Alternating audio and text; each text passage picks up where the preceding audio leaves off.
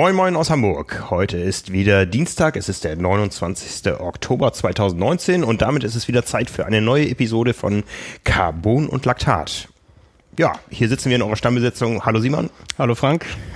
Auf geht's. Wir sind in unserer, was habe ich gerade gesagt, 46. oder 47. 47. In unserer 47. Episode von Carbon und Laktat, wie die Zeit vergeht. Und wie die Zeit vergeht, das sehen wir auch, wenn wir auf den Kalender schauen.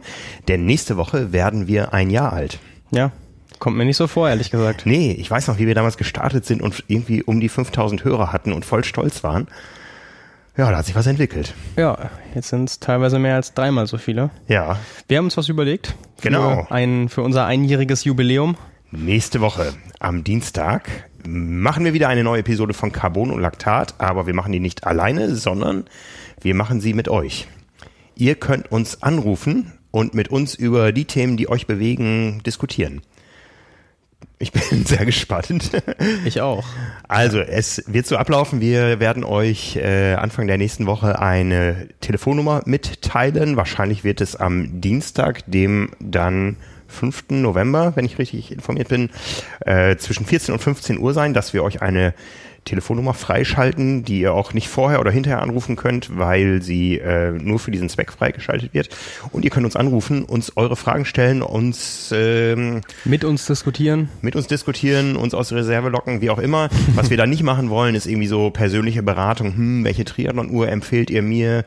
Oder ähm, Also eher, eher Grundsatzthemen. genau. Ähm, und ja, schon eher Diskussion und genau nicht, nicht irgendwie was gefällt, welches Rad gefällt euch am liebsten Ja. oder äh, auch, auch, auch so Trainingstipps oder so, das machen wir ja an anderer Stelle ganz viel. Genau. Ähm, ja, alles was so drumrum, auch Veranstaltungsszene, ähm, da alles gern, aber ja, das, äh, um es für andere Trainingsthemen, Equipment-Themen zu nutzen, ist, glaube ich, die Zeit dafür ein bisschen zu schade. Genau, eben ganz im Stil Genau. von Carbon und Laktat. Fragt uns nach, eurer, äh, nach unserer Meinung, wir fragen euch nach euren Meinungen vielleicht. Also ist keine Einbahnstraße.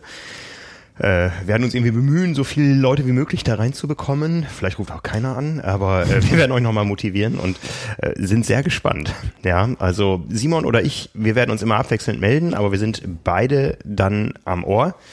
Und ähm, ja, Ja, ist ein Versuch wert. öfter mal was Neues. Schauen wir mal, äh, wie das läuft und ob wir das dann wieder machen oder uns für das zweijährige Jubiläum dann was Neues ausdenken. genau. Ja, Ja, das wird dann die äh, Jubiläumsausgabe und vielleicht lassen wir uns zur Nummer 50 dann auch noch was einfallen. Das ist ja dann drei Wochen später. Und dann ist schon bald Weihnachten. Mensch, das Jahr ist auch echt rumgegangen jetzt. ja und äh, trotzdem hört es irgendwie im Triathlon nicht auf. Ne? Nee, also nee. Off- Off-Season ist zumindest in der Szene quasi gar nicht mehr vorhanden. Ja, und das nächste Jahr wirft ja auch seine Schatten voraus. Ja, also ähm, Ironman hat gerade drei neue Rennen bekannt gegeben. Ja, wir haben darüber berichtet über jedes einzelne. Also da erweitert sich das Ganze. Die neuen Rennen, äh, das wurde uns auf Hawaii schon angekündigt, ähm, finden am Rande Europas statt. Ich glaube, die erste, das erste Announcement war der neue Ironman in äh, Kasachstan. Ja, jetzt nur Sultan, ne? Aber heißt, glaube ich, Ironman Kasachstan? Ja, Oder wie war das? Nur nee, nee, Sultan. nur Sultan ist aber Astana, ne? Kasachs Ast- Astana Kasachstan ist die heißt die genau. Veranstaltung Ja. und Hauptaustragungsort ist nur Sultan, glaube ich, ne? Genau, genau. Ja. also Russland sicher noch ein großer weiter weißer Fleck äh, oder überhaupt die ganzen, die ganzen ehemaligen Sowjetstaaten. Ähm, die Bilder, die man sieht da aus der Stadt, sind immer spektakulär. Das sieht irgendwie nach äh, spaciger Architektur aus und werden wir uns natürlich anschauen. 73 gab es da schon als Premiere. Nils Frommholt gewonnen. Ja, ja genau. Und äh, jetzt eben auch die volle Distanz. Genauso wird es in Portugal gemacht, der Ironman 73 Cascais. Auch äh, etabliert inzwischen, auch noch nicht so alt, glaube ich, als Rennen. Nee, genau. Und das ist dann auch am, es ist Ende September nächstes Jahr. Genau. Also quasi irrelevant für eine Hawaii-Qualifikation 2020.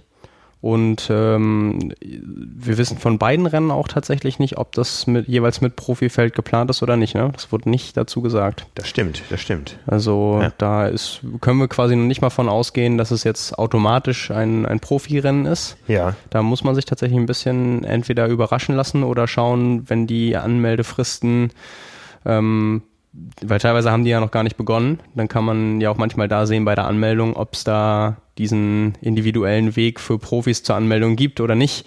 Ähm, ja, also zu dem Zeitpunkt sind wir sicherlich schlauer, aber für 2020 wäre das sowieso sowohl für Age Grouper als auch für Profis erstmal nicht, nicht relevant. Ja, aber um Age Group, Age geht es schon vorher. Am 8. August 2020 in Kuopio Tako. Ich hoffe, man spricht es so aus. äh, in Finnland.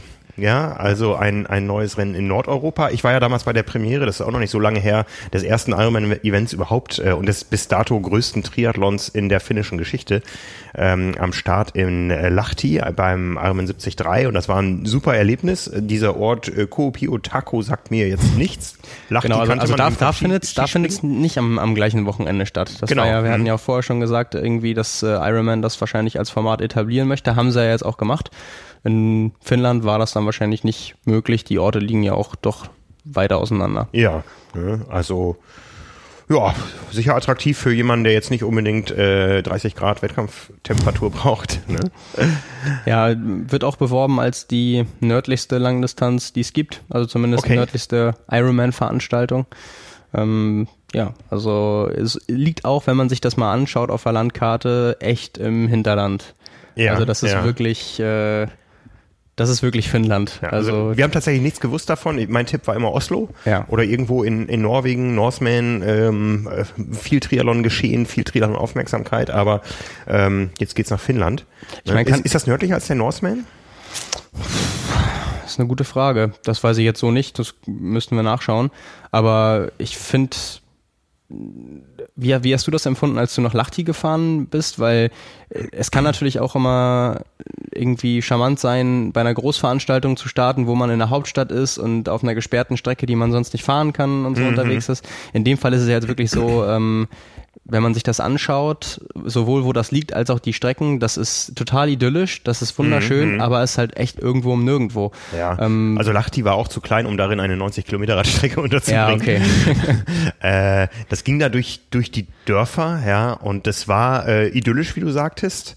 Es war aber sehr herzlich von den Zuschauern, weil die alle, da passiert ja sonst nichts, ja, die sind alle halt, ja. äh, obwohl es geregnet hat, teilweise rausgekommen aus ihren äh, Höfen und und haben ihre Picknickbänke äh, aufgebaut an der Straße und haben da ähm, mit Fähnchen gewedelt und so. Das war richtig, richtig herzlich. Also es war echt schön. Also eine kleine Großveranstaltung. genau, genau. ne? ja, ja, ähnlich wird das dann wahrscheinlich bei der Langdistanz auch laufen. Ja. Ja, nehme ich an. Ne? Also im Ballungsgebiet scheint das nicht zu sein. Ne? Nee. Ja, Ansonsten, ähm, auch in Deutschland steht der Terminkalender einigermaßen. Wir haben schon über die großen äh, Events, Challenge, Ironman und so weiter berichtet, aber du hast, glaube ich, irgendwo den Kalender der deutschen Meisterschaften. Ähm, nee, ich glaube nicht. Zumindest steht er auf unserer Terminliste. Ja. Ähm, also genau, ich glaube, es fehlen noch drei Austragungsdistanzen.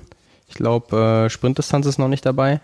Ähm, und ja, also wir haben wir haben vor einigen Tagen die, die Liste, wie sie jetzt ist, ja veröffentlicht, ähm, allerdings noch nicht vollständig.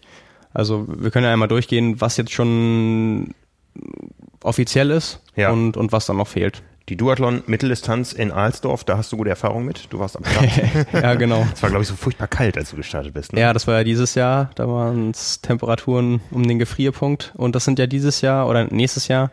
Man denkt schon wieder hier, jetzt neue Saison dieses Jahr. Natürlich nächstes Jahr 2020 äh, auch gleichzeitig Europameisterschaften. Ja. Erstmals in Alsdorf. Ähm, ja, genau. Ja, also Alsdorf, das neue Duathlon-Mecker in Deutschland, kann man inzwischen sagen, glaube ich, oder? Ja, das ist, hat sich ja in den letzten Jahren bewährt und äh, wird auch immer wieder darauf zurückgegriffen, quasi als Austragungsort.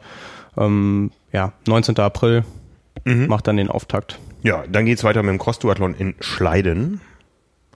Cross-Duathlon, äh, ja, wir haben irgendwo auch eine Frage bekommen, berichtet ihr noch mehr über ein Xterra? Ähm, ich finde so diese Cross-Disziplinen, die, die sind nicht mehr so im Fokus der Öffentlichkeit, wie es schon mal war vor 10, 15 Jahren. Das kann ich nicht beurteilen. ich ich finde es äh, ich find's spannend. Also ist ja auch nicht ausgeschlossen, dass wir darüber mal was machen. Ja. Es wird jetzt sicher nicht äh, irgendwie die allergrößte Geschichte werden im Sinne von, ähm, was die meisten Leute auch interessiert. Mhm. Also es wird dann schon auch von, von vielen vielleicht einfach mal nur so rübergeschaut, weil das die große Gruppe ähm, ja doch eher nur am Rande wahrnimmt und weiß, ach, da, da das gibt's irgendwie auch, äh, wäre nichts für mich und man kriegt das mit, aber interessiert sich nicht wirklich dafür, was ja aber für uns auch nicht ausgeschlossen ist. Ja. Äh, darüber zu berichten. Also die ähm, Xterra-Szene oder der Veranstalter hat einen großen Fehler mal gemacht, einen strategischen, den er aber seitdem permanent beibehalten hat. Die waren früher eine Woche nach dem Ironman Hawaii, haben immer noch so äh, die Welle mitgeritten, wie man auf Hawaii vielleicht sagen würde. Da sind auch einige Profis dann rübergegangen, sind dann noch gestartet. Es gab, ähm, gibt es vielleicht heute auch noch irgendwie eine, eine Doppelwertung bei der Veranstaltung. Ja, und das hat alles komplett abgenommen vom Stellenwert, seitdem da zwei Wochen dazwischen liegen und das dann eine weitere Veranstaltung im Rennkalender ist, aber so dieser, dieser Link nicht mehr da ist. Und von daher ähm, spektakuläre Bilder jedes Jahr, aber der Fokus der Öffentlichkeit äh, ist nicht mehr da und es sind auch inzwischen zwei komplett getrennte Szenen. Ja, ja, absolut. Also ich habe das jetzt auch gar nicht unbedingt nur auf Maui beschränkt, wo ja mhm. die Weltmeisterschaften auch am vergangenen Wochenende stattfanden, ähm, sondern auch äh, in Deutschland gibt es ja auch Xterra-Rennen. Aber wenn man da auch so auf die Teilnehmerzahlen schaut und auch natürlich auf die Veranstaltungszahlen generell, wie viele das sind, spricht das natürlich eine klare Sprache. Wir wissen ja, Angebot und Nachfrage ist äh, überall. Wenn jetzt alle ankommen würden und sagen, ja, wir würden das so geil finden, wenn noch mehr Cross-Triathlon stattfinden würden, dann würden viele Veranstalter sicherlich auch mal überlegen, ob sie das anbieten. Das gibt, es mhm. gibt ja einen guten Grund, warum das nur eine Hand, zwei Hände voll sind insgesamt. Mhm. Ähm, ja, aber ich, ich habe auch mal einen gemacht. Also ich habe einen Cross das war, wurde dann aber umgewandelt, war dann Cross-Duathlon. also von daher Cross-Triathlon auch nicht gemacht. Mhm. Ähm, ich, es ist mal eine nette Abwechslung, ne? aber für viele bleibt's halt auch dabei. Es ist mal eine mhm, Abwechslung mhm. zum Triathlon. Das ist mhm. gen genauso wie die ganze Duathlon-Szene. Das macht man mal nebenbei. Ähm, da sind dann auch echt gute Leute natürlich am Start, äh, aber das ist nichts, wofür man sich oder wofür sich die meisten dann irgendwie das ganze Jahr vorbereiten. Das nimmt man mit, weil da die Stärken liegen, weil man äh, quasi das Abenteuer sucht wahrscheinlich beim Cross-Triathlon, gerade für die Leute, die auf Maui starten. Wenn man die Bilder sieht, die Videos, das war jetzt auch wieder phänomenal. Ähm, ja, aber wie du schon sagst, keine eigene große Szene, auch hm, in der hm. Wahrnehmung. Ja. Duathlon, letzte Meisterschaft Jugend Junioren in Halle, Ende April. Also die, die, die drei Duathlon-Meisterschaften sind alle innerhalb von einer Woche mehr oder weniger. Und beim Triathlon Cross haben wir gerade schon drüber gesprochen. Am 1. August die Cross-Triathlon-Meisterschaft in Schalkenmeeren. Habe ich nie gehört, muss ich ehrlich gesagt gestehen. Ähm, schon bekannter ist da Nordhausen, ich glaube im Harz, am 19. Juli mit der Meisterschaft über die Mitteldistanz. Ja, genau. Das ist sicher eine richtig schöne Location und ein, ein schönes Rennen und eine würdige Meisterschaft. Ja, absolut. Also das ist, glaube ich, dann ein äh, ähm, ja, passender Veranstalter, abseits der großen Rennveranstalter, wo sich ja auch vieles tut. Und die deutsche Meisterschaft auf der Langdistanz, die rotiert ja über die Jahre immer mal so von Großveranstaltung zu Großveranstaltung, wo es auch, glaube ich, gut aufgehoben ist. Und die findet im nächsten Jahr wieder in Rot statt, am 5. Juli. Genau. Anlässlich dazu hat Rot ja auch vor einigen Wochen nochmal das Startplatzkontingent aufgestockt, beziehungsweise wie sie es gemacht haben, ob es jetzt mehr sind oder ob sie ja am Anfang was zurückgehalten haben, weil sie wussten, äh, Meisterschaften kommen und bei der Bekanntgabe konnten sich dann Athleten nochmal bewerben, die dann auch quasi nach Leistungsniveau ausgesucht wurden. Also musste man Leistungsnachweise einschicken und äh, wenn dann quasi man zu denjenigen gehört hat, wo gesagt wurde, okay, ähm, du hast definitiv die Berechtigung, bei einer Meisterschaft zu starten, bei einer deutschen Meisterschaft, dann haben die Leute dann vorzugsweise auch den Startplatz bekommen, was ich auch super in Ordnung finde. Mhm. Also das ist ja überall auch das gleiche Prinzip, ähm, dass die Leute dann, wenn, ich meine, dafür ist es eine Meisterschaft und äh, dass man sich dann die Mühe macht, auch mehr, also es ist natürlich hart, auszusortieren, aber ich meine, ist ja nun mal Leistungssport. Ja. Ähm, aber ja, dementsprechend wird das Niveau auch äh, ziemlich hoch sein. Ja. Ist auf jeden Fall von auszugehen. Ähm, wäre natürlich, wäre natürlich so ein bisschen äh, blöd gewesen, wenn das nicht drin gewesen wäre und äh, sich die Leute angemeldet haben, weil wir wissen ja, Rot ist nach wenigen Sekunden, nicht mal Minuten ausverkauft und niemand wusste zu dem Zeitpunkt, dass es eine Meisterschaft ist und ähm, dann kommen die Leute gar nicht mehr rein, die dann eigentlich bei der Meisterschaft mitmachen wollen. So wurde es halt elegant gelöst mhm. und äh, wahrscheinlich sind dann auch die Besten, die wollen dabei. Und ja, können wir gespannt sein. Ja. Was fehlt, ist eine deutsche Triathlon-Meisterschaft im Premium-Format des Verbandes über die äh, Sprint- oder Kurzdistanz, wie auch immer es ausgetragen wird. Ja, ähm, beides wahrscheinlich auch ja. in, in irgendeiner Form. Also genau, das meine ich ja gerade am Anfang auch schon. Äh, Sprint fehlt auf jeden Fall. Da wurde eigentlich auch schon angekündigt, dass was kommen soll. Äh, haben wir jetzt noch nichts gehört. Aber dann wird sich damit noch Zeit gelassen. Das wird ja wahrscheinlich auch. Äh, vorher war es ja so üblich über die Sprintdistanz. Jetzt war es ja bei den bei den Finals, ähm, dass es vorher bei einem Bundesligarennen auch stattgefunden hat da ist, glaube ich, der Plan auch noch nicht draußen. Von daher ist vielleicht da die Überlegung, wie man das verbinden ja, kann. Es ist der Plan auch noch nicht draußen, ob es wieder die Finals geben wird im nächsten Jahr. Genau, das ist also, nämlich auch eine, eine von den Möglichkeiten. Ja, da gibt es äh, Bestrebungen, ja, auch äh, wieder an größere Sportevents in Deutschland zu denken. In, ich sag nur Ruhrgebiet und Olympia da äh, gibt es Initiativen und ähm, da wäre natürlich eine solche Veranstaltung mit ganz vielen Sportarten ähm, eine gute Werbung. Ist auch nächstes Jahr nicht ganz einfach für die Kurzdistanzler, weil der Fokus natürlich auf Olympia liegt vorher, mhm. auf der Qualifikation und alles, was dann mit eventuell Trainingslagern drumherum zeitlich auch nicht passt, äh, wird auch dann wahrscheinlich trotz Finals oder großem Rahmen schwierig alle Leute zu aktivieren, für die Olympia irgendwie lang noch eine Rolle spielen könnte. Ja. Also einmal, weil der, der, der Zeitpunkt wird schwierig, weil Olympia Ende Juli mit Vorlauf sind die Athleten da. Wir mhm. wissen, dass die Besten ähm, in Hamburg wieder am Start sein werden und äh, dass auch Trainingslager geplant sind. Also wenn wir jetzt von der absoluten Spitze ausgehen, wovon wir ausgehen sollten, weil wir natürlich alle wollen, dass da die besten Kurzdistanzler auch am Start sind, ähm, wird es wahrscheinlich nächstes Jahr auch nicht ganz so einfach, äh, ja. einen geeigneten Termin zu finden, wo alle den Kopf für haben und die Motivation, da dann auch am Start zu sein. Viel wichtiger wird für einige Athleten gar nicht so eine Meisterschaft, sondern die Olympia-Quali, die nämlich ja. in einem äh, ja, ganz anderen Rahmen stattfindet. Boah, wollen wir da jetzt echt ausholen? Nein, das holen wir mal nach. Ja, das, das äh, thematisieren wir, glaube ich, mal irgendwie getrennt. Ja. Also, also es wird eine harte Ausscheidung geben ähm, Ende Mai und da gehen wir mal an anderer Stelle drauf ein. Ja. Ja, dann haben wir jetzt quasi den, den Ausblick aufs Jahr 2020 vorgezogen an den, an den Start dieser Sendung. Ähm, was noch interessant ist, äh, du hast es erwähnt, Tokio, das große Highlight. Da wird gerade noch diskutiert über die Startzeiten. Ja, genau. Also man überlegt aufgrund der Hitze, logischerweise. Man hat ja, also das ist ja auch das Schöne irgendwie an den Testevents jetzt gewesen, äh, sowohl beim Schwimmen als auch beim Triathlon hat man da ja daraus gelernt. Beim Freiwasserschwimmen war es ja so, dass quasi das Event fast hätte gar nicht stattfinden können, weil die Wassertemperatur zu hoch war. Ja. Und äh, beim Triathlon wurde ja quasi schon die Distanz einmal verkürzt beim Laufen von 10 auf 5 Kilometer. Beim Frauenrennen, beim Männerrennen einen Tag später war es dann die volle Distanz oder die normale Distanz, olympische Distanz. Und ähm, ja, jetzt haben offensichtlich oder gibt es auf jeden Fall die Überlegung, die Startzeiten nochmal eine halbe Stunde bis Stunde vorzuziehen, um dann ähm, ja so gut wie es geht der Hitze zu entkommen, was heißen würde, entweder 6.30 Uhr oder 7 Uhr Startzeit. Mhm, mh. Das ist natürlich auch schon arg früh. Ähm, du kennst die Atmosphäre bei den Olympischen Spielen ja. Mein erster Gedanke oder Impuls war so ein bisschen, okay, ähm, gerade weil wir gesehen haben, in Tokio an der Strecke war jetzt schon nicht so viel los. Das liegt auch nicht unbedingt da, wo wahrscheinlich grundsätzlich viele Zuschauer sind. Spielt das eine Rolle oder ist dann in, den, in der Zeit von den Olympischen Spielen da sowieso so viel los, dass es total egal ist, ob um 6.30 Uhr, um 7 oder um 7.30 Uhr gestartet wird, ist dann die Strecke voll? Na, ich könnte mir vorstellen, weil das in Tokio jetzt ja, ähm, ja ähnlich wie bei den letzten beiden Spielen äh, mitten in der City stattfindet, dass da schon viele Touristen den Weg hinfähren, äh, hinfinden werden, weil Triathlon ja eine der Sportarten ist, die man ohne Ticket sich anschauen kann. Mhm. Ja, also ähm, vielleicht auch auf dem Weg zu irgendeinem anderen Event. Also mir kommt die Startzeit entgegen, weil ich dann hinterher zu den Schwimmfinals gehen kann.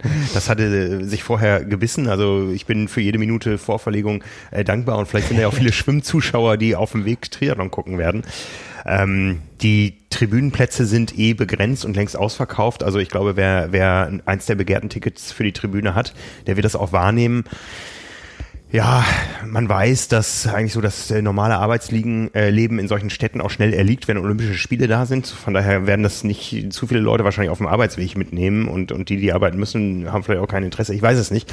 Also natürlich ist eine, eine ich, also mein Bauchgefühl sagt, eine, eine spätere Tageszeit wäre gut für die Zuschauer, eine frühere gut für die Athleten. Ja, ich, ich also ich frage mich auch jetzt, wo das in erster Linie herkommt, dass dann nochmal so Feinjustierung betrieben wird, weil es geht ja jetzt wirklich nicht darum, ähm, ich frage mich auch, wie groß der Unterschied da ist. Also 7.30 Uhr oder ja. 7 Uhr oder dann 6.30 Uhr, macht das wirklich bei den klimatischen Bedingungen einen Unterschied?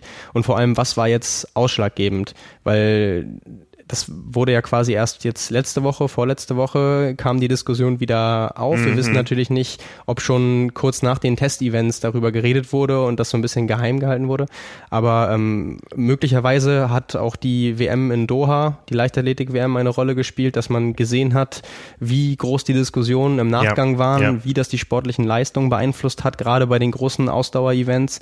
Ähm, also ja, da frage ich mich einfach aus Interesse, was war jetzt ausschlaggebend dafür, dass man sagt, wir nehmen jede Minute mit, die geht, auch wenn das quasi nur Schadensbegrenzung ist, weil es wird grundsätzlich ja, an der Sache ja nichts ändern. Ja, letztendlich weiß man das seit sechs Jahren, seitdem die Spiele nach Tokio vergeben wurden, dass es ähm, da im Sommer heiß ist. Und äh, die Olympischen Spiele sind ja über die Jahre relativ wenig flexibel, was den Termin betrifft. Da liegt mal vielleicht eine Woche Verschiebung zwischen. Anders als bei der Fußballweltmeisterschaft, die dann ja irgendwie in, im tiefsten europäischen Winter stattfindet, ja. ähm, in, in Katar.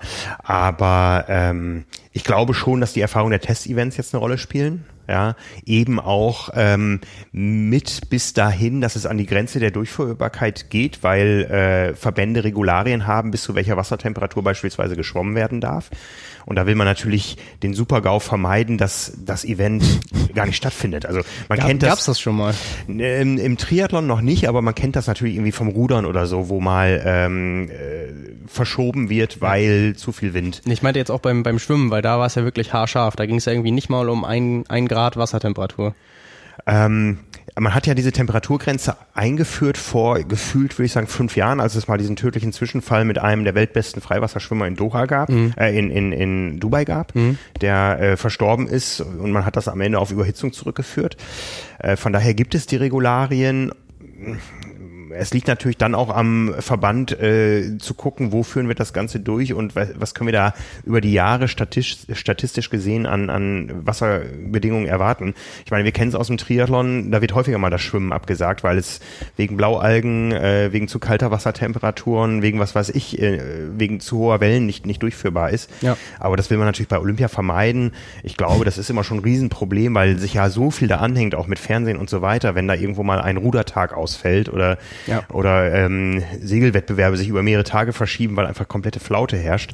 Ähm, ich weiß, dass es immer auch, auch für den Triathlon gibt es eigentlich in jedem Olympiaplan äh, Ersatztermine, hm. wenn das äh, nicht durchführbar ist, aber ähm, schön ist das natürlich nicht, auch nicht für die Athleten, wenn die dann tapern und auf einmal ja, das dann zwei Tage später statt. Ja, ja. Also, ja, ähm, und ich glaube schon, dass, dass ähm, äh, Doha, sprich die Leichtathletik-WM, da jetzt eine Rolle spielt, weil es ja auch in der Leichtathletik-Diskussion gab, den Marathon irgendwie 800 Kilometer weiter nach Norden zu verlegen. Äh, dann ist man wieder zurückgerudert und hat gesagt, nee, wir bleiben doch in Tokio, aber wir gehen noch tiefer in die Nacht mit Start um drei Uhr morgens irgendwie, damit auch der Letzte im Ziel ist, solange es noch dunkel ist und, und kalt ist. Und ja, ähm, ich glaube, dass das letzte Wort tatsächlich noch nicht gesprochen, aber ähm, ja, das ist eben dieses Riesenproblem, äh, was uns begleiten wird über zukünftige Olympische Spiele. Also LA und ähm, Paris lassen sich vielleicht besser einschätzen, aber es wird immer wieder Be Bewerbungen geben und da wird garantiert irgendwann eine ernstzunehmende ähm, Bewerbung aus der Golfregion kommen, äh, wo man sich dann grundsätzlich überlegen muss, in welchem Monat des Jahres finden die Olympischen Spiele statt. Ne? Ähm, ist dieser Kalender, der feststeht, äh, überhaupt so haltbar oder müssen wir den Kalender auch an die Bewerbersituation anpassen? Ja. Ähm, ja, spannend. Also spannend. Hm. ähnliches äh, Szenario haben wir jetzt im Triathlon, zumindest äh, nächstes Jahr, dass die 73 WM erstmals äh, nach Hawaii stattfindet. Ja. Und ähm, ja, also daran sieht man ja auch, es ist relativ flexibel. Ähm, dass etwas Tradition hat oder immer so gemacht wurde, heißt äh, in dem Fall auch nicht, dass es nicht verhandelbar wäre. Ja. Und ähm, ja, von daher können wir, können wir gespannt drauf sein. Ja, Eine. Sache zu Tokio haben wir hier noch notiert. Etwas, von, ja. von, von, dem man vielleicht, äh, von, den, von dem viele nicht wissen, ob das ganz ernst zu nehmen ist äh, ja. oder ein kleiner Spaß, aber das ist der volle Ernst. Ja. Äh, ja, Cameron Wolf will es noch als Triathlet nach Tokio schaffen. Äh, der will als Kurzdistanzler nach Tokio und Javier Gomez als Langdistanzler nach Hawaii. Ja, Spektakuläre Wendungen. Ja. Beide könnten Da sich ja dann, schon- beide Mhm. könnten sich äh, quasi sogar dreimal treffen nächstes Jahr, Ja. wenn es für alle klappt. Also Javier Gomez ist ja quasi schon dreimal eingeplant. Also ähm, offiziell hat, glaube ich, Spanien noch nicht bekannt gegeben, wer fährt, aber wenn sie Javier Gomez auch mit den Vorresultaten, also äh, ich, ich kann es jetzt gar nicht genau Wenn sagen, ob, bleibt, ob, ob nach den nach, nach den offiziellen Kriterien ähm, wie da der Stand ist, aber da sollte man von ausgehen, dass Javier Gomez auf jeden Fall dabei ist. Und ähm, ja, sein Hawaii-Slot hat er am Wochenende gesichert mit seinem ersten Ironman-Sieg in Malaysia. Bei dem, wie er selbst sagt oder gesagt hat, heißesten Renntag seines Lebens. Ähm, ja, 8 Stunden 18, 2,54 Marathon, deutlich äh, schnellste Laufzeit. Schon mit äh, über einer Minute Abstand aus dem Wasser gekommen, wurde dann von Philipp Kutny, dem Schweizer, der Achter auf Hawaii geworden ist, ähm, dieses Jahr äh, ja echt radikal überholt. Der ist zwölf Minuten schneller gefahren, den hat er dann aber beim Laufen noch bekommen. Und ja, erster Ironman-Sieg, Quali für Kona 2020. Ja. Und ähm, ja, durch seinen Ironman 73-Sieg zwei oder drei Wochen vorher in äh, Portugal hat er sich auch schon für die 73 WM in Taupo im November qualifiziert. Ja. Das heißt, sein Kalender könnte Ende Juli sein, auf jeden Fall Tokio. Das soll ja auch sein Highlight quasi von jetzt nach der Saisonpause an, wird er sich ja in erster Linie auf die Olympischen Spiele vorbereiten und Ja. alles danach wird er sich wahrscheinlich ähnlich- wie Alistair Brownlee es angekündigt hat. Äh, er denkt bis zur 73 WM und danach kümmert er sich um die Hawaii-Vorbereitung. Ähnlich wird es wahrscheinlich bei Javier Gomez auch mit Olympia sein. Aber der hat dann Großes vor nächstes Jahr. Der hat, der, der hat Großes vor. Die Grundschnelligkeit wieder mitbringen, die Erfahrung inzwischen auch. Spannend, aber äh, wir hatten es eingeleitet mit Cameron Worth. Genau, die könnten sich dann, äh, werden sich höchstwahrscheinlich auf Hawaii sowieso treffen, weil Cameron Wolf ist ja auch schon qualifiziert durch den Sieg äh, beim Ironman äh, Italien. Aber der möchte jetzt äh, das noch als Kurzdistanzler mal probieren. Ja, wie, wie stehen da seine Chancen? Ja, gut, können wir ja einmal aus der sportlichen Perspektive diskutieren. Das wird äh, für mich persönlich ist ganz klar, dass er ja nicht ansatzweise eine Chance haben wird. Ja, also er, er, er wäre startberechtigt, wenn er es noch unter die ersten 140 im Olympia-Ranking schafft. Das wäre Grundvoraussetzung dafür, dass er überhaupt nominiert werden dürfte. Wie, wie, wie ist seine nationale Konkurrenz? Ja gut, das äh, kommt ja erstmal darauf an, er wird ja wahrscheinlich dann für Australien ähm, starten müssen. Also er kommt ja von, ich, ich weiß gar nicht, es geht ja um auch bei den, bei den Quotenplätzen. Ähm, offiziell ist er ja Australier, kommt aber aus, ist dann Tasmanien. Die haben natürlich aber keinen äh, Quotenstartplatz für die Olympischen Spiele. Das heißt, äh, er wäre dann Australier, da ist seine Konkurrenz natürlich hoch. Also Aber ist da vielleicht auch eine Überlegung drin, äh, ihn als ähm, vielleicht schnellsten Radfahrer ähm, im Team zu nutzen, um jemand anders äh, mit ihm zusammen in die zweite Wechselzone zu bringen? Ich- ich wer, wer, wer hat das jetzt verkündet? Der Verband oder Nein, nein, er, selber? er selbst, Mhm. dass er das probieren will und äh, dass er in zwei Wochen ist es, glaube ich, äh, den, das letzte Weltcuprennen des Jahres machen wird. Ähm, und dass er quasi dann sein erster ITU-Start wird als, Mhm. als Kurzdistanzler. Das ist auch noch ein Rennen, wo er dann Punkte sammeln könnte. Da gibt es sowieso nicht viele Punkte, selbst wenn er da vorne landen würde. Mhm. Aber ähm, das ist einfach für ihn dann, um als das Erfahrung, um, um als Erfahrungsrennen irgendwie zu nutzen jetzt am Ende des Jahres. Ähm, da kann er keine Bäume ausreißen. Ich weiß sowieso nicht, wie er sich das vorstellt. Ähm, aber das, äh, er sagt es halt so ein bisschen nach dem Motto, im, im schlimmsten Fall, er ist schon für Hawaii qualifiziert, im schlimmsten Fall klappt es nicht und er hat ein bisschen schneller schwimmen gelernt bei den Kurzdistanzern, das bringt ihm dann wieder was für die Langdistanz. Ich erinnere mich so ein bisschen an Chris McCormack, der ja auch noch Ja. äh, spät um seine Olympiateilnahme gek gekämpft hat. Damals auch hier in Hamburg äh, beim, beim Weltcuprennen und so. Und das hat dann am Ende nicht gereicht. Ja. Also äh, aus der Perspektive, genau, Chris McCormack war ja der Erste, glaube ich, der es probiert hat, nach der Langdistanz noch als Kurzdistanzler zu Olympia zu fahren.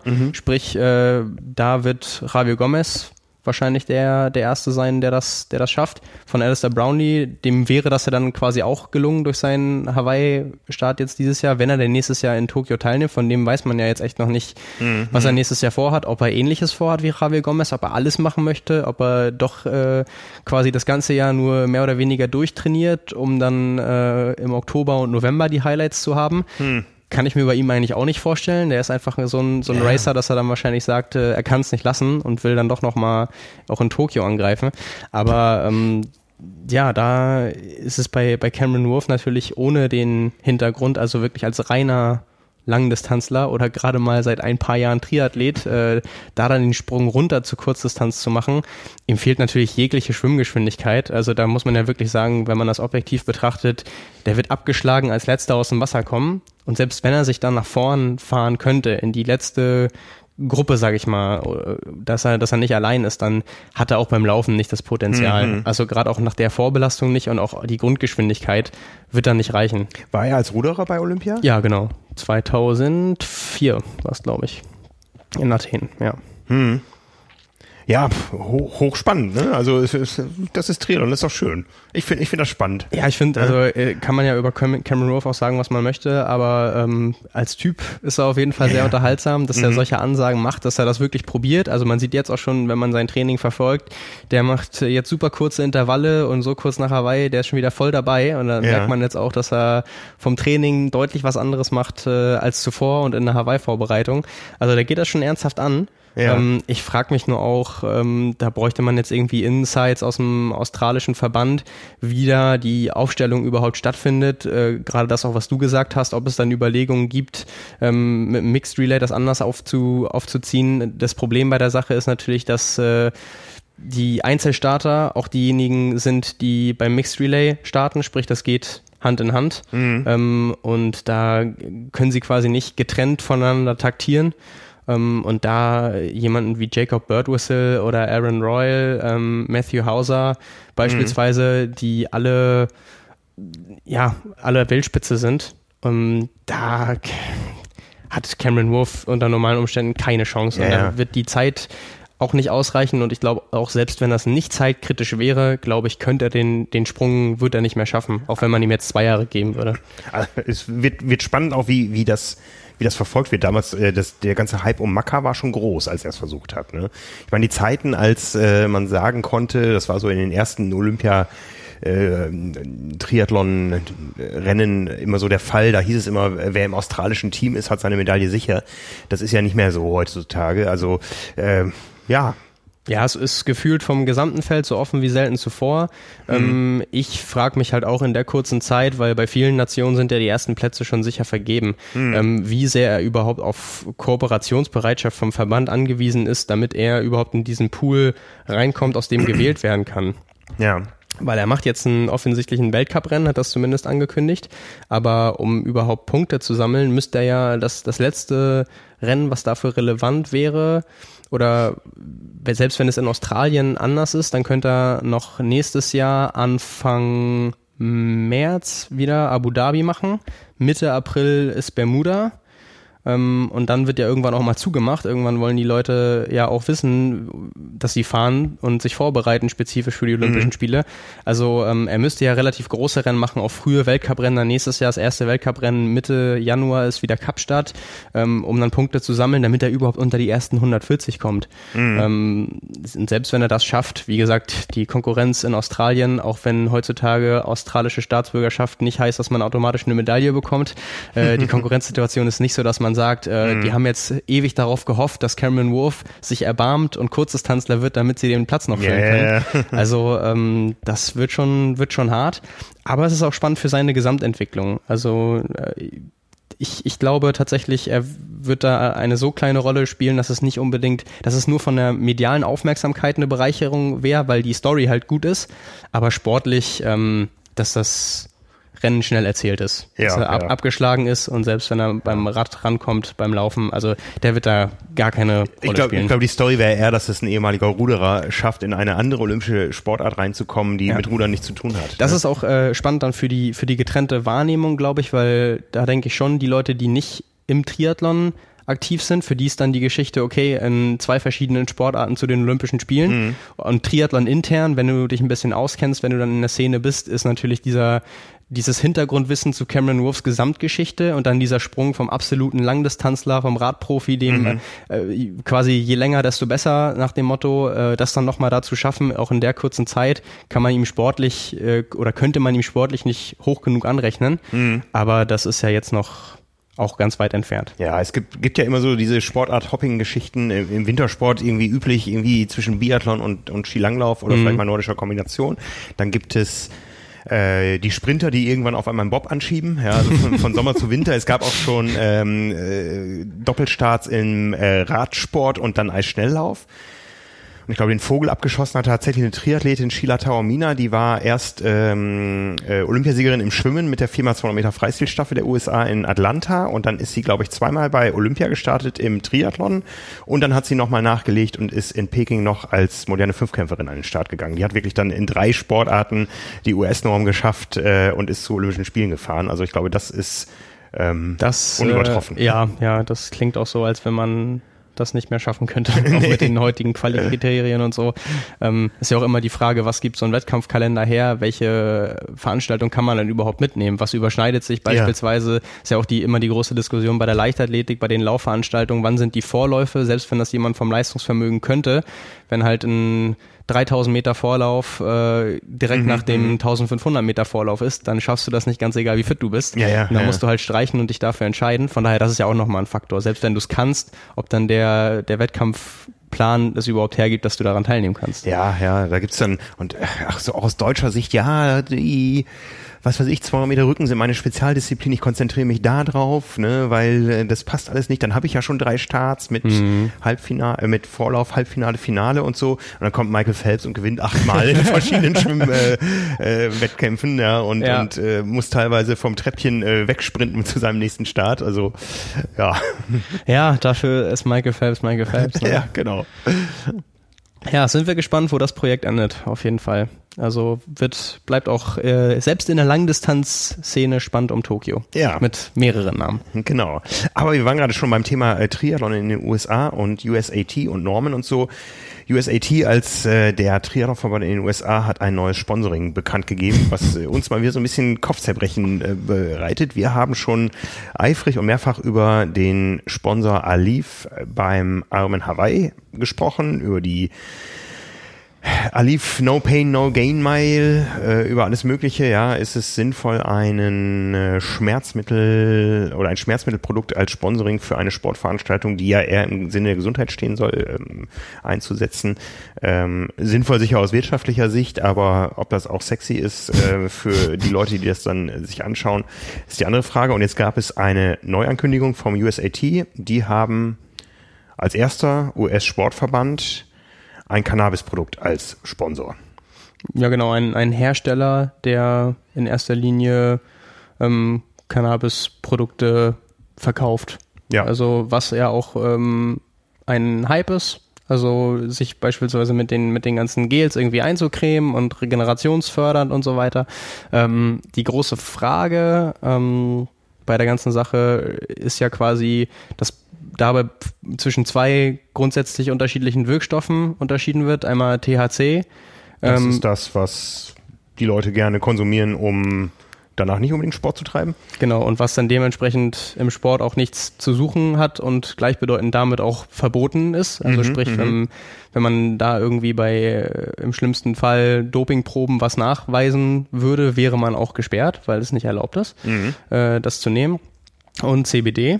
Und von, von dem man sagt, dass der Wirkstoff keine ähm, psychoaktive Wirkung hat, also sprich nicht äh, stimuliert und ähm, keine, ja, also quasi klar zu trennen zwischen THC, du kannst damit äh, auf Deutsch gesagt nicht high werden. Äh, und dementsprechend äh, ist es auch üblich, dass in, was weiß ich, Massagegels und äh, sonst irgendwie wird das auch benutzt, also quasi die heilende Wirkung der Hanfpflanze, das ist ja so immer die, die Aufmachung. Und ähm, ja, dementsprechend kann man, und, und darum soll es in erster Linie gehen, also THC soll da keine Rolle spielen, ähm, das muss man dann auch ganz klar so sagen, also das wird dann nicht irgendwie mit promoted, deswegen ist es ja auch schwierig und nicht eindeutig, das zu beurteilen. Ähm, ja, wenn man sich da aber mal so ein bisschen informiert oder so ein bisschen umhört oder das weiterspinnt, habe ich jetzt zum Beispiel eine, eine Studie gefunden aus diesem Jahr, aus dem, aus dem März, äh, wo gesagt wird, CBD hat durchaus eine psychoaktive Wirkung, wurde festgestellt bei einer Studie mit 36 Personen. Ähm, nur äh, es, daraus geht hervor, äh, es geht um die Höhe der Dosierung. Also die muss schon außergewöhnlich hoch sein. Dann ist es aber möglich. Also es ist nicht ausgeschlossen, dass es diese Wirkung auch besitzen kann. Ähm, ja, nur dass es unwahrscheinlich ist, dass es in so ho hohen Dosen konsumiert wird.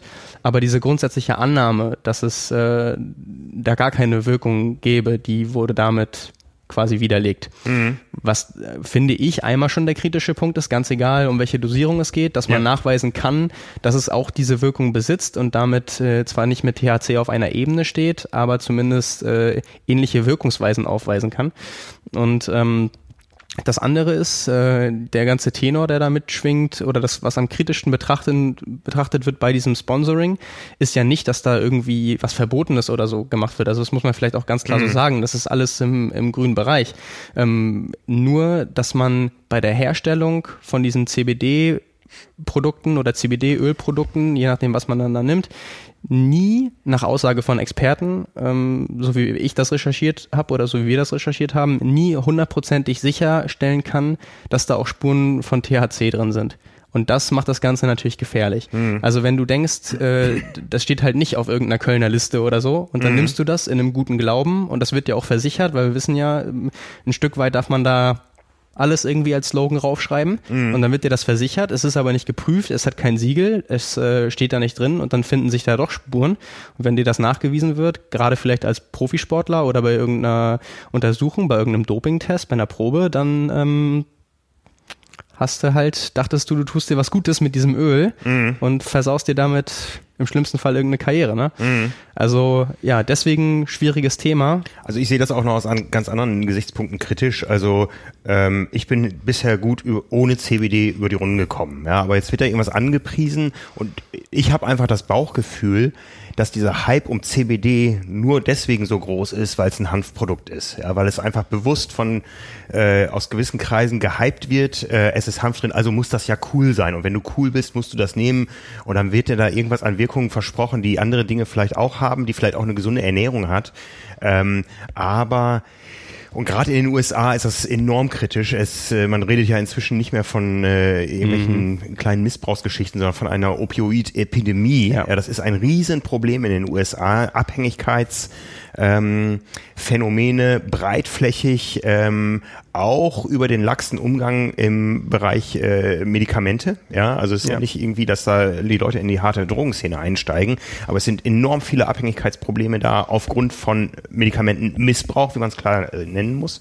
Ich bin da ja eh sehr vorsichtig. Ähm, also ich brauche keinen Alkohol, um happy zu sein. Ich brauche kein CBD, um äh, Triathlon machen zu können das ist immer die Grundfrage, braucht man das Ganze oder, oder äh, spielen nicht die Risiken eine viel zu große Rolle, als dass man da äh, deutlich kritischer mit umgehen ja, müsste? Ja, es ist halt immer, es ist auch immer die Verbindung von diesem Hersteller, ähm, in dem Fall heißt der Pure Spectrum, ähm, mhm. zu dem Veranstalter oder in dem Fall zu dem Verband, der dann Aushängeschild dafür ist. Und mhm. das geht ja jetzt sogar zum Beispiel, wenn, wenn wir bei Hawaii waren, noch darüber hinaus. Also USAT ist ja quasi Mitveranstalter von allen Triathlon-Veranstaltungen ja. in den USA. Also da ist ja überall äh, das Verbandslogo drauf. Du brauchst mhm, eine Lizenz mhm. bei dem, also das ist die absolute Vorbildfunktion. Das ist ein Verband, der sich quasi um so Sachen wie Dopingkontrollen oder so kümmern muss, mhm, sollte mhm. und das ja auch tut. Also da, da, da überhaupt eine Verbindung aufkommen zu lassen oder Überlegung aufkommen zu lassen, auch wenn das alles äh,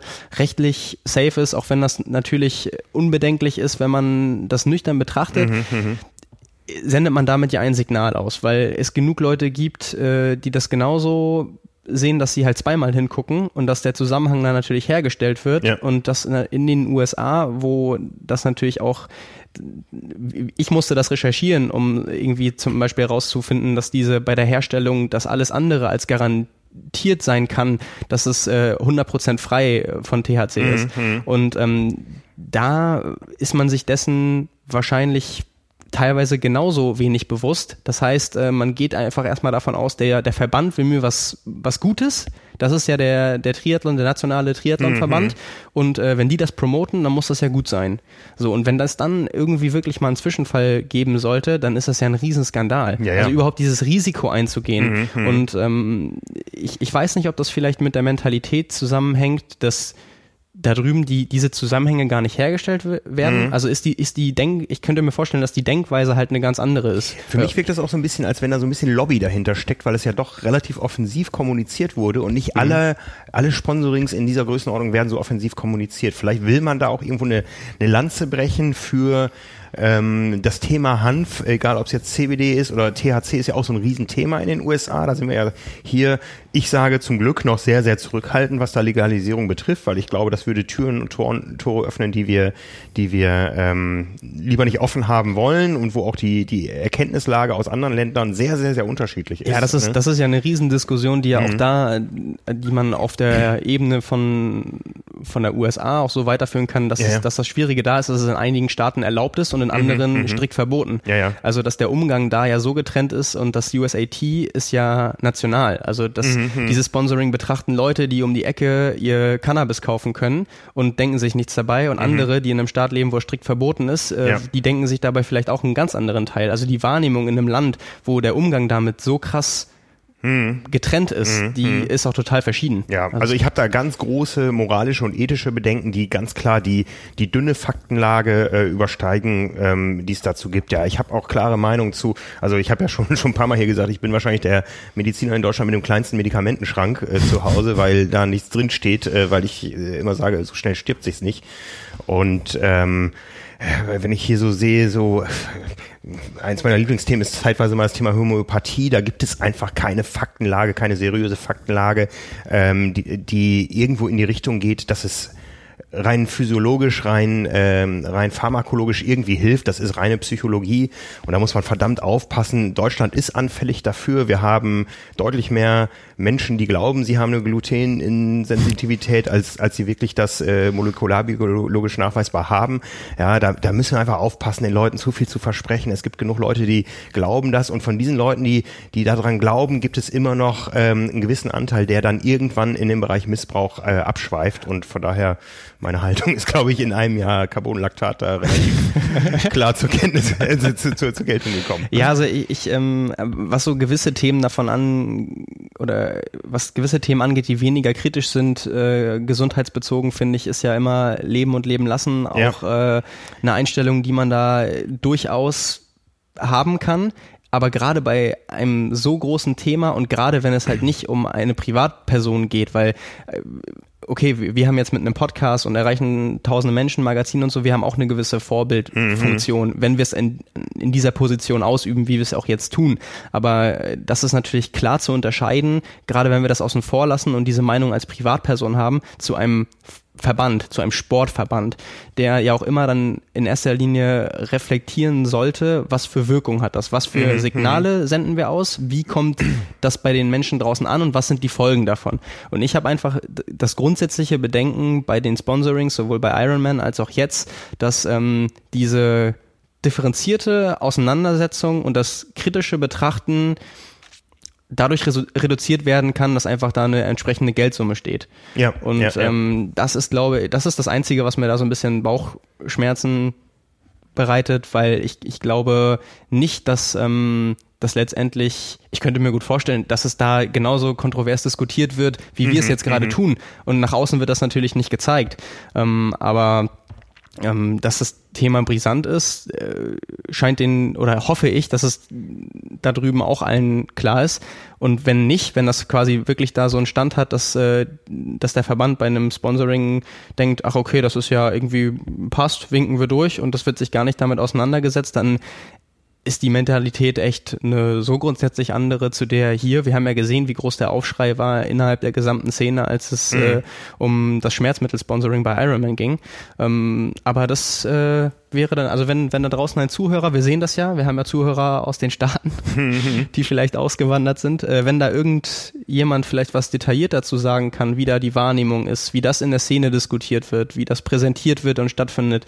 Ähm, ich oder wir sind da sehr interessiert daran zu hören, wie da die Mentalität ist, die mhm. da vorgelebt wird, wie das erlebt wird, weil dann könnte man das tatsächlich mal vergleichen, weil uns bleibt ja bei diesem Vergleich jetzt und bei der Diskussion nur bleiben ja nur Mutmaßungen, weil wir es nicht genau sagen können.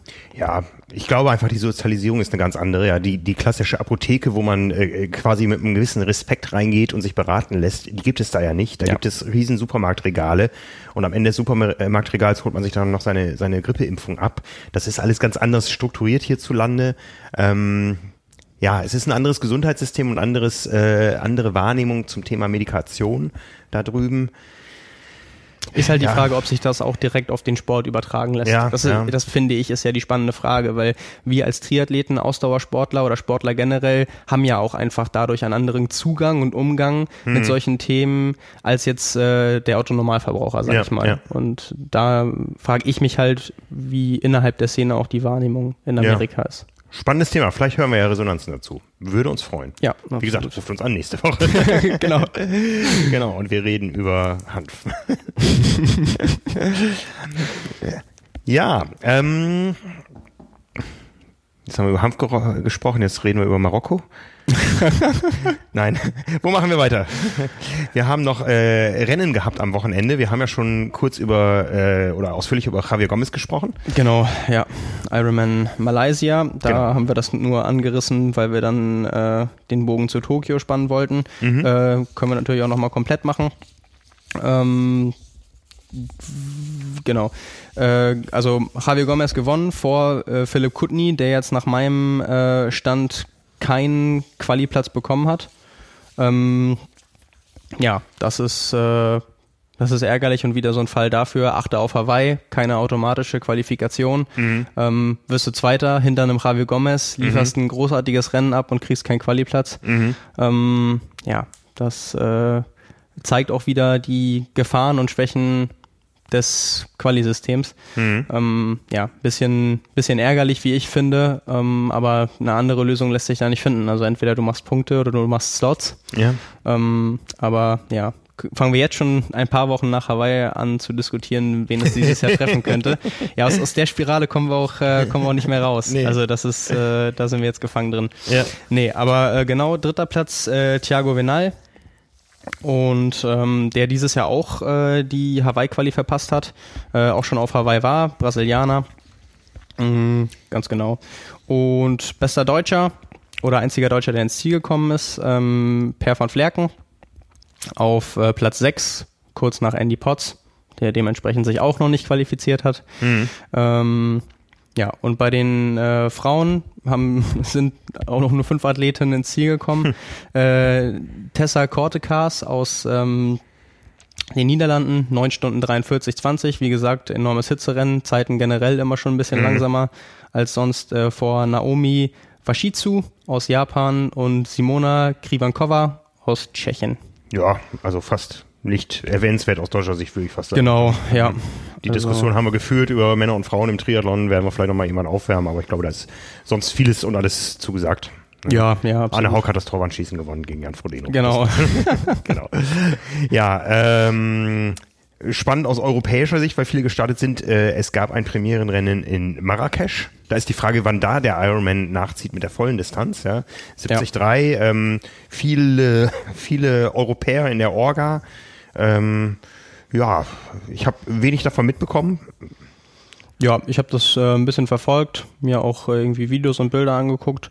Ähm, ja, die Resonanzen waren tatsächlich sehr, sehr positiv und äh, auch der, der Kurs als solcher, ähm, Straßen und Ausblicke da, wunderschön teilweise und Radstrecke äh, anspruchsvoller, als ich es vorher gedacht hätte. Das hatte mhm. ich nicht so auf dem Schirm. Also über 1000 Höhenmeter bei einer ui, Mitteldistanz ui, ui, äh, mhm ist schon mal eine Ansage, zumindest äh, war es in der Ausschreibung so drin. Ähm, ja, und äh, in den Zeiten sieht man es gar nicht so sehr, also waren doch schon relativ schnelle Radzeiten teilweise. Ähm, aber ja, das äh, scheint wohl sowohl ein schönes als auch abwechslungsreiches Rennen zu sein. Mm, und dadurch, dass zumindest die Profis morgens äh, schon früh gestartet sind, kam man da auch nicht zu sehr in die Hitze rein. Also am Tag, mittags und nachmittags sind da ja doch auch zu der Jahreszeit noch deutlich über 30 Grad. Äh, das ist natürlich dann schon ein absolutes Hitzerennen. Mhm. Klar, wenn die Profis nicht vier Stunden brauchen und irgendwie um 7.30 Uhr starten, dann sind die schon relativ früh im Ziel. Dann spielt das nicht so die, die Rolle. Für alle Age-Grouper, die auch ein bisschen länger unterwegs sind, ist das vielleicht auch noch ein Faktor, den man berücksichtigen sollte. Und auch so, wenn mhm. man vorher anreist, dann so im, im Alltag Alltag, äh, dass man weiß, worauf man sich da einlässt. Hm. Ja, und aus äh, sportlicher Perspektive äh, Kevin Morel, auf Französisch, glaube ich, dann ausgesprochen. Ja, ich habe den Namen auch ehrlich gesagt noch nie so wahrgenommen im Vorfeld. Ja, doch, den hatte ich schon so fürs Podium auf dem, auf dem Schirm. Ähm, ja, Top-Favorit war sicherlich Tim Don, der ist Vierter geworden. Äh, Kevin Morel gewonnen nach drei Stunden 53 äh, vor Albert Moreno Molis, ähm, Spanier. Und äh, ja, Dritter auch ein Franzose, Arthur Hoseau, mm, nur knapp drei Minuten hinter dem Sieger, also relativ eng beisammen. Ähm, von daher hat, haben da nicht die großen, die ganz großen Namen das Premierenrennen gewonnen. Also so wie dir ging es sicherlich vielen anderen auch, mhm. äh, die sich dann gefragt haben, wo sind denn jetzt irgendwie die Tim Dons äh, und wie sie alle heißen. Ähm, genau, aus, aus deutscher Perspektive ähm, Horst Reiche, Platz 6 und ähm, bei den Frauen ebenfalls auf Platz äh, 6 Saskia Kees. Und ja, bei den Frauen ge gewonnen hat äh, Lisa Hüttaler äh, vor Judith Koratschan und ähm, ein, die polnische Athletin mit einem echt schwierig auszusprechenden Namen. Ich weiß, äh, dass es wird nicht mehr unsere Stärke hier mit ausländischen Namen aus äh, gut zu jonglieren, aber aber aber da befinden wir uns in bester Gesellschaft mit den öffentlich-rechtlichen und der Übertragung des Ironman Hawaii. Sag ich mal nur ganz vorsichtig. ja, aber das ist ähm, das ist kein Vergleich zu Malgot Sata Otworowska. Ja, also ich glaube, das den Namen habe ich vorher äh, auch schon zwei, dreimal zwar gelesen, aber die hatte ich jetzt auch nicht so tatsächlich auf dem Schirm. Und wenn die Startfelder da äh, besser besetzt sind, sind das sicherlich auch äh, zumindest die äh, Zweit- und Drittplatzierte keine, die so weit vorn landen, mhm. ähm, dass sie ja, sonst bei den ganz großen Rennen oder Meisterschaften eine Rolle spielen. In mhm. dem Fall waren sechs Athletinnen auch nur im Ziel, also auch da das Startfeld äh, wieder sehr, sehr klein. Mhm. Aber ja, haben wir denen jetzt auch einen Gefallen getan und die abgehakt. Ja, genau. Ansonsten gab es noch äh, was Buntes zu berichten vom Wochenende. Es waren quasi, äh, was so ein bisschen als die Olympischen Spiele fürs Militär gelten, ähm, haben stattgefunden. Und äh, am Start waren zwei ehemalige Triathleten, äh, Steffen Justus und Rebecca Robisch. Aber nicht im Triathlon. Genau, nicht im Triathlon, sondern beide im Marathon. Und äh, Steffen Justus ist ja schon mal Marathon gelaufen, zu seiner aktiven Zeit als Triathlet in Frankfurt, 2 Stunden 18 mhm. uh, und ist jetzt 2 Stunden 21 gelaufen. Der und, ist immer noch verdammt fit, ne? Ja, der ist ja auch äh, unter den ersten zehn bei der deutschen Meisterschaft 10 Kilometer Straße gelandet mit ja. einer 30-30 oder so. Das hat er nicht verlernt. Also, nee, der, der hat auch ähm, also der, der läuft wahrscheinlich jetzt auch mehr als zu seiner Triathlon-Karriere, einfach weil er nur noch läuft. Er hat auch den Rennsteiglauf mitgemacht und auch andere Ultraläufe. Also der ist mhm, wirklich mhm. sehr, sehr aktiv dabei und mhm. äh, offensichtlich ja auch ambitioniert, wenn du 2,21 Marathon läufst. Äh, Kommt ja auch dann, aus einer alten äh, Läuferfamilie. Also ja. Mhm. Ja, genau. Also der war auch sehr, sehr zufrieden mit der Zeit und dem Ergebnis. Und Rebecca Robisch äh, 2,44 gelaufen, auch verdammt ordentlich. War bei ihr, glaube ich, Platz 15 ja. und äh, Steffen Justus Platz 7. Ähm, ja, also das äh, am Rande. Ja. Triathleten. Wir, wir können auch äh, nachtragen. Wir hatten ja das Gespräch vorher hier. Unsere Kollegin Anna Bruder, die ist auch gelaufen in genau. Marathon. Da ja. hat sie auch noch viele Motivationsnachrichten äh, bekommen nach dem Podcast. äh, 3,47 ist die Uhr dann äh, gelaufen. Äh, oder nach 3,47 ist die Uhr für sie stehen geblieben beim Frankfurt-Marathon, wo ganz viele Triathleten noch am Start waren. Jan Frodeno auf der, auf der Expo noch am Tag ja. davor. Also genau. das ist immer noch so ein bisschen äh, Wiedersehensfeier vieler Triathleten nach Hawaii. Ja, mhm. ja, absolut. Genau. Das äh, noch so als Rundumschlag. Genau. Ich sehe hier noch, da habe ich nichts von mitbekommen. Anekdote der Woche. Teamkollegen pranken Blumenfeld. Blumenfeld. Blumenfeld. ja, ja, ähm, das äh, war sehr, sehr witzig. Das hat man so bei Strava am ehesten mitbekommen. Äh, die sind jetzt schon wieder in der Höhe, die Norweger alle zusammen und trainieren da drei Wochen in der Sierra Nevada. Und ähm, ich habe ja auch die aus diesem Jahr die, die Reportage geschrieben und ein Teil war ja auch so ein bisschen, wo ich dann darauf eingegangen bin, wie spartanisch das alles eingerichtet ist und dass es da halt eben nicht äh, das Fünf-Sterne-Hotel mit dann Buffet und äh, Auswahl zwischen zehn verschiedenen Gerichten ist, sondern eine stumpfe Kantine, die wie eine Schulkantine ist, wo man äh, isst, weil man viel trainiert hat und äh, nicht, weil das jetzt irgendwie großer Genuss ist. Ähm, und da gibt's eigentlich im Angebot beim Frühstück neben Müsli für die, für die Brötchen, die auch jeden Tag die gleichen sind, gibt's nur Wurst und Käse. Und äh, da gibt's dann Serrano-Schinken. Und Christian Blumfeld isst das Zeug haufenweise. und dann haben ihm die, äh, seine, seine Teamkollegen haben dann an der Rezeption einen äh, Zettel mit dem offiziellen Logo von dem Trainingscenter genommen oder einen Druck und haben dann schreiben lassen oder geschrieben, einmal auf Spanisch oben und unten auf Englisch. Wir haben und dann so äh, richtig förmlich dann mit sie, wir haben verzeichnet, äh, dass sie einen übermäßigen Konsum an Serrano-Schenken beim Frühstück haben. äh, wir haben schwierig, wir haben heutzutage eine schwierige wirtschaftliche Zeit, daher bitten wir sie für äh, die nachfolgenden Tage pro Tag zwei Euro extra äh, zu zahlen und das am Tag des Checkouts äh, an der Rezeption zu verrechnen. Äh, herzlichen Dank, äh, Chef der Küche und dann der Name darunter tatsächlich auch. Und haben, haben das, dann wurde ihm das zugesteckt. Also die haben da alle eingeweiht, dann hat er das bekommen und das haben, hat er im ersten Moment wohl den auch echt abgenommen. Also die haben ihn damit echt erwischt. Das war halt offiziell so richtig mit dem Symbol und getippt und so, oben auf Spanisch, unten auf Englisch.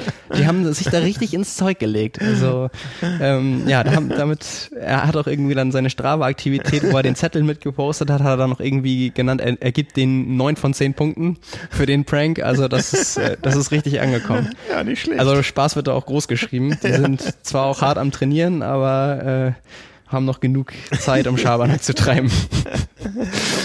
Ja. Großartig. Ja, was haben wir noch? Ich habe ich hab gleich äh, noch was und zwar habe ich gleich Physiotherapie. Äh, meine Achillessehne ist so gut wieder wieder heile, von daher müssen wir uns ein bisschen sputen. Ähm, wir weisen auf jeden Fall noch darauf hin, dass unsere Triathlon Awards Abstimmung läuft. Äh, ihr könnt wählen in verschiedenen Kategorien, eure Sportler, Sportlerin des Jahres, den Newcomer des Jahres, die verschiedenen Rennkategorien und die verschiedenen Materialkategorien. Das Ganze ist gestern am Montag gestartet und äh, ja, hat nicht lange gedauert, da waren die ersten 1000 äh, drin. Ähm, das Ganze läuft über zwei Wochen immer traditionell und die große Preisverleihung findet dann statt am 30. November bei der Selfish Night of the Year in Langen. Freuen wir uns wieder sehr drauf. Ähm, ja, also nehmt da teil. Äh, vielleicht hat das, was sich am Wochenende abspielt, noch Einfluss auf die Wahl. Nee, ich glaube nicht.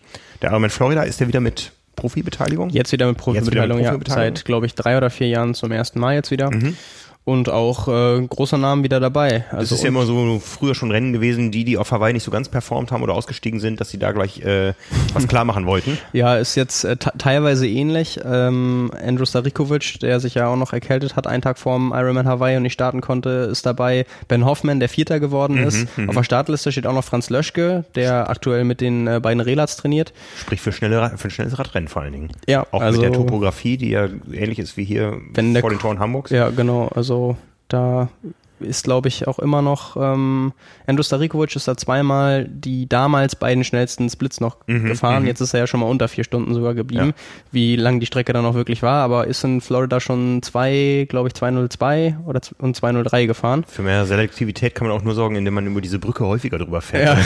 Nichts an Erhebungen, weit und breit. ja, also mhm. von daher auf dem, es wird auf jeden Fall ein, werden schnelle Radzeiten. Ähm, ja, also durch die Bank weg, äh, gut besetztes Rennen, auch noch andere Top Top-Namen, aber das sind sicherlich so mit, mit die interessantesten. Ähm, Ironman 73 Los Cabos mit Lionel Sanders und Ironman 73 Buenos Aires, ähm, Kontinentalmeisterschaft, unter anderem mit Titelverteidiger Rudi van Berg, der dieses Jahr in Nizza bei der 73 WM Dritter geworden ist. Mhm. Also überall Top-Namen auch dabei. Wird nochmal spannend, auch spät im Jahr. Mhm. Hast du überhaupt so einen Überblick, wer von den Deutschen jetzt noch dieses Jahr einen Ironman macht und nochmal es versucht? Es kommt ja noch das Rennen in äh, Cozumel, auf Cozumel. Ja, also da sind ja. Kiele war ja so, ich, ich habe hab mich gemeldet, aber weiß noch nicht, ob ich es mache. Genau, da ging es irgendwie darum, dass er sich die, die Hüfte ja irgendwie noch so ein bisschen nicht verletzt hat, aber auf den letzten zehn Kilometern auf Hawaii hat sich da wohl was gemeldet und natürlich will er nichts riskieren. Mhm. Und jetzt nochmal einen schnellen Marathon zu laufen, ist ja schon eine enorm hohe Belastung ein paar Wochen später. Der wollte sich das offensichtlich noch überlegen, aber würde da sonst starten.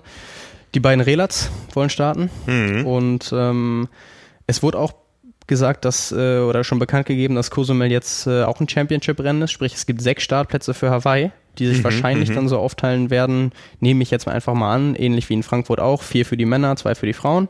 Ähm, wenn das anhand der des Verhältnisses zwischen Männern und Frauen berechnet wird, kommt das aufgrund der Startliste jetzt ganz gut hin. Also mhm. stehen auch deutlich mehr Männer auf der Startliste als Frauen. Ähm, und das äh, das könnte nochmal aufregend werden. Mhm. Also da sind äh, neben den Deutschen auch noch ganz viele andere Top-Athleten am Start. Äh, Peter Hemmerich gibt unter anderem sein Langdistanzdebüt. Und ja, können wir schauen, wer dieses Jahr noch die Quali schafft. Ja, ne? auch bei den Age-Gruppen gibt es dann wahrscheinlich doppelt so viele Plätze. Gibt es. Gibt es. Mensch, das hört sich ja interessant an. Ja, ne, spannend. da werden sicher der eine oder andere, wird sicher der eine oder andere deutsche Age-Gruppe noch starten. äh, ja, gut. So, dann haben wir noch unsere Rubriken. Nicht viele diesmal, aber. Äh, genau. Ja, also Frage der Woche, da ging's, äh, haben wir mal aus der Gruppe genommen, da ging es nochmal um eine Frage zu äh, Wattzahlen beim Laufen und speziell zu dem Stride-Sensor, weil wir mal darüber gesprochen haben am Rande, ähm, was so unsere Erfahrungen damit sind und warum denn Wattzahlen im Laufen noch nicht so verbreitet sind wie Wattzahlen ähm, im Radfahren. Ähm, ja, also wir haben ja auch schon, glaube ich, an anderer Stelle mal angekündigt, dass es ja einen neuen äh, Stride-Sensor geben soll, bald, mhm. mit dem großen Unterschied, dass da ähm, der Windfaktor noch mit eine Rolle spielen soll. Genau, gemessen über die zyklischen Luftdruckveränderungen während äh, des Laufzyklus rechnet man also den Wind daraus. Ähm, grundsätzlich äh, habe ich äh, einen Podcast mal dazu gehört von Stride über diese ganzen Metriken, den ich sehr interessant fand. Das habe ich auch gestern zu dieser Frage der Woche gepostet und dann kam auch gleich der Kommentar der Woche dahinter von Nikolas, äh, den höre ich nicht, der ist nicht von euch. ja, Prinzipien sind wichtig. genau, genau. Aber wir werden das Thema sicher jetzt über den Winter mal vertiefen. Da tut sich eine ganze Menge. Ähm, ich habe es gestern auch äh, als äh, auf die Frage kurz beantwortet. Die Wattzahl ist das eine, die ist beim Laufen nicht ganz so interessant wie beim Radfahren, wenn man in, vor allen Dingen in der Ebene läuft und bei wenig Wind und so. Da kann man sehr viel mit der Pace arbeiten. Aber es gibt eine Menge mehr Metriken, die interessant sind, wenn man mal mit seiner Lauftechnik ein bisschen spielt und äh, guckt, was verändert sich da und äh, man kann also äh, gewiss, zum gewissen Teil auch Lauftechnikanalyse oder Laufökonomie-Fortschreibung ähm, machen und ähm, äh, daraus ablesen, was tut sich eigentlich in meiner äh, Laufentwicklung.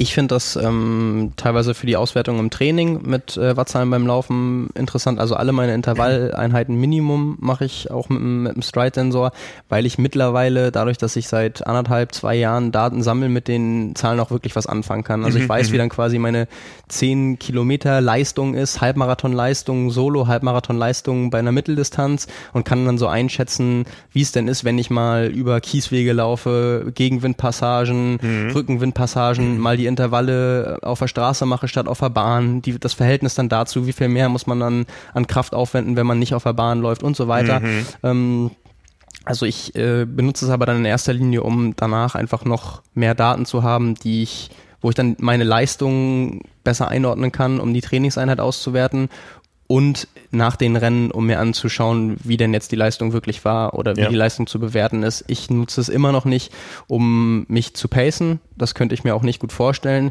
Ich könnte mir vorstellen, dass es funktioniert. Also gerade bei Rennen, wo man weiß, dass es nicht windstill ist und eine flache Strecke und man einfach nur auf die Zeit gucken soll. Klar, wenn man ein mhm. Zeitziel erreichen will, ist es ganz egal, wie die Leistung ist. Wenn man Marathon unter drei Stunden laufen will beispielsweise, dann muss man halt so schnell laufen, sonst verfehlt man das Ziel.